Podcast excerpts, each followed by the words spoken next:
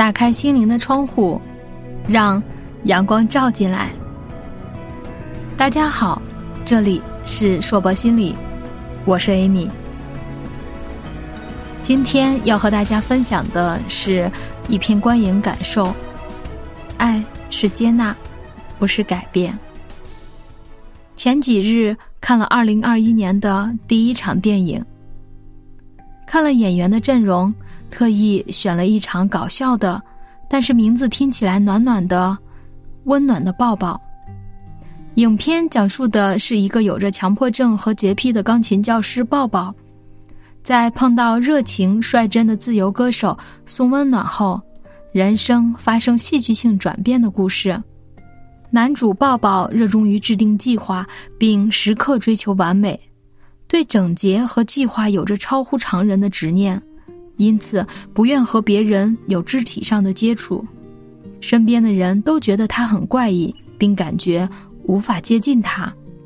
重度强迫症让他活成了孤家寡人，没有朋友、亲人、同事，他成了一座孤岛。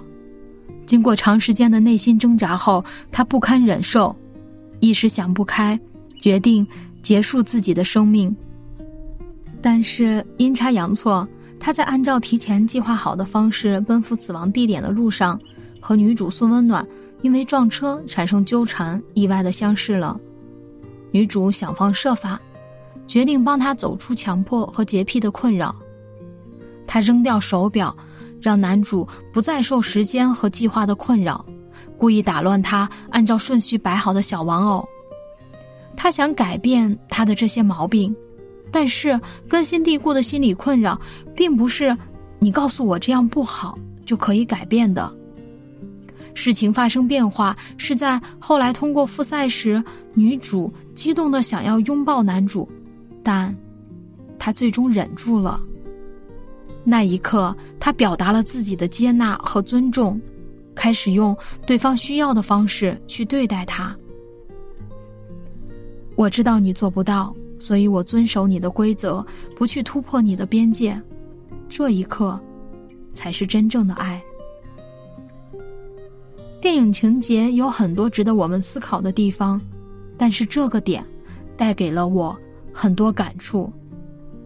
我想到了在日常咨询中，每一个坐在我对面的人都想用最短的时间让自己摆脱目前的困扰。不管来访者着急不着急，陪伴的家人一定是很急切的。站在心理问题的对面，他们都急切的挽好袖子，就等着咨询师告诉他做些什么能够对抗眼前这个心理困扰，一副我要快快打败你的样子。焦虑的父母想知道我们做些什么可以让孩子或早日回到学校，或不要沉迷网络，或。按时结婚，他们在讨厌孩子身上那些行为的同时，也让孩子深深的感受到，自己，也一同被嫌弃了。有一次，坐在我对面的父母对我说：“为什么我的孩子就这么难养？他为什么就变成这个样子了？”我没有直接回答他们的问题，而是接着问了一个这样的话。你们愿不愿意告诉自己，那个爱挑衅别人、爱打架、写作业磨磨蹭蹭的孩子，就是我们的儿子？我们的儿子目前就是这样一个状态，他不管变成什么样子，都是我的儿子。妈妈听到这样的话，忍不住掩面哭泣。是呀，一直以来，他们和孩子就像站在两岸较阵的敌我双方，孩子和那些状况是我们要对付的敌人。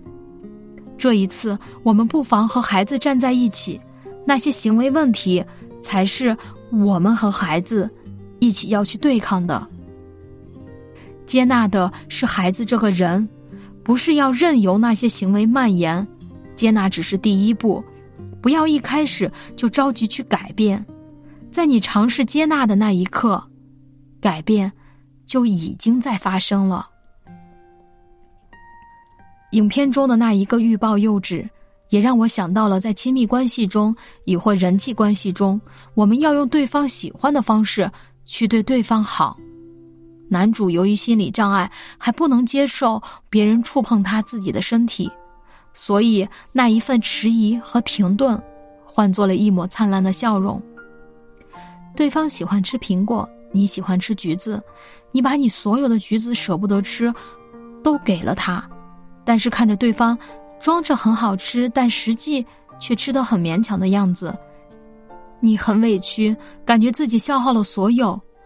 还觉得没有得到想要的结果，那可不可以？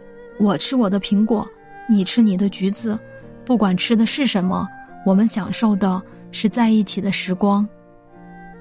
在这个寒冷而漫长的冬日里，愿每一个人都心中有温暖，愿每一个人都有勇气去追寻世间的每一份温暖，尝试用你的接纳和尊重，让。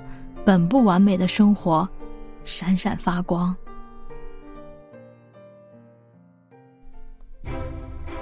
这里是幼为心理，我是 Amy。虽然我们只是心理学界的一棵小树苗，但是我们努力做到我们的最好，用真诚的态度、客观专业的方式，向每一个愿意关注我们的人，分享一切你想知道，而我们又恰好了解的。心理学知识，请记得，不管你在哪里，世界和我陪伴着你。